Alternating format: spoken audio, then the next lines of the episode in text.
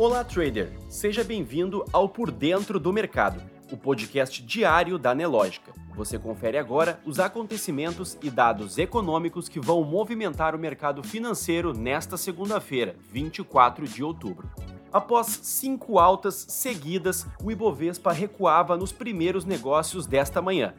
Petrobras está entre as maiores pressões de baixa, na esteira do declínio do petróleo no exterior e depois de renovar máximas na semana passada. Na Ásia, as ações de Hong Kong caíram para mínimas de 13 anos e o yuan onshore despencou para o nível mais fraco em quase 15 anos nesta madrugada. Investidores globais dispensaram ativos chineses depois que a nova equipe de liderança de Xi Jinping levantou temores de que o crescimento será sacrificado por políticas orientadas pela ideologia. E o destaque da abertura da semana vem do Reino Unido. Rishi Sunak foi anunciado como novo primeiro-ministro do Reino Unido nesta segunda-feira. Não houve concorrência, já que seu rival, Boris Johnson, desistiu da disputa e o ex-ministro das Finanças foi o único candidato a conseguir apoio suficiente nas eleições internas para líder do Partido Conservador. A premier anterior, Liz Truss, havia renunciado ao posto na quinta-feira passada, após apenas um mês e meio no cargo. Na China, o presidente Xi Jinping foi nomeado ontem para o seu terceiro mandato de cinco anos e consolidou a ampliação do seu poder dentro do Partido Comunista Chinês. Xi apresentou uma nova cúpula repleta de partidários um dia depois de orquestrar a remoção do ex-rival Li Keqiang dos altos escalões do partido. Ainda na China, o governo chinês divulgou hoje que o PIB do país cresceu 3,9% no terceiro trimestre. No trimestre anterior, a aceleração do crescimento da economia chinesa foi menos expressiva, de 0,4%. A previsão do mercado era de alta de 3,4%, segundo a Reuters. Calendário econômico. De acordo com o relatório Focus do Banco Central desta segunda, economistas do mercado financeiro reduziram para 5,60% a estimativa do IPCA para este ano e também passaram a projetar uma expansão maior da economia. Lembrando que a meta de inflação para este ano é de 3,5%. O Banco Central vê grande chance de estouro da meta em 2022, assim como aconteceu no ano passado. Para 2023, a meta central de inflação foi fixada em 3,25%. Já para o PIB de 2022, o mercado financeiro elevou a previsão de alta para 2,76%.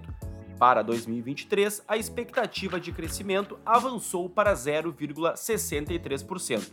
Para a Selic, o mercado financeiro manteve a projeção de 13,75% ao ano até o final de 2022. Já para 2023, a estimativa do mercado permaneceu em 11,25% ao ano.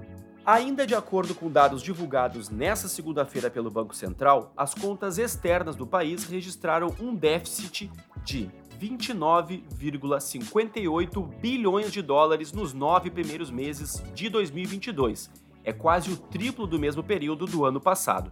Ao mesmo tempo, porém, os investimentos estrangeiros diretos na economia foram os maiores em 11 anos. De acordo com o BC, esse número totalizou 70,66 bilhões de dólares de janeiro a setembro deste ano. Isso representa o maior patamar desde 2011. Nos Estados Unidos, logo mais, tem divulgação do PMI, o composto, o de manufatura e o de serviços da S&P. Economia. Hoje, a FGV informou que o IPCS da terceira quadricemana de outubro subiu 0,62% e agora acumula alta de 4,97% nos últimos 12 meses. Na quadricemana anterior, o índice havia subido 0,42% e na primeira prévia do mês estava em 0,26%. Cinco das oito classes de despesas componentes do índice registraram acréscimos em suas taxas de variação. A maior contribuição veio do grupo de transportes, que reduziu sua deflação de 1,59% na medição anterior para um recuo de 0,69% na terceira prévia de outubro. No mercado financeiro, o Ibovespa acelerava as quedas da abertura. Às 11h10, o principal índice da B3 operava em queda de 1,49% aos 118.144 pontos. Em Nova York, os índices operavam mistos. Enquanto o Nasdaq caía 0,12%, o S&P subia 0,70% e o Dow Jones avançava 1,11%. Enquanto isso, o dólar, no mesmo horário, operava em alta de 2,24%, cotado a R$ 5,26. Já o Bitcoin operava em alta de 1,12%, aos 19.392 dólares. Você pode conferir essas e muitas outras notícias na sua plataforma Profit Pro.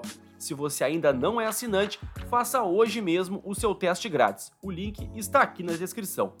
Um ótimo dia e até amanhã.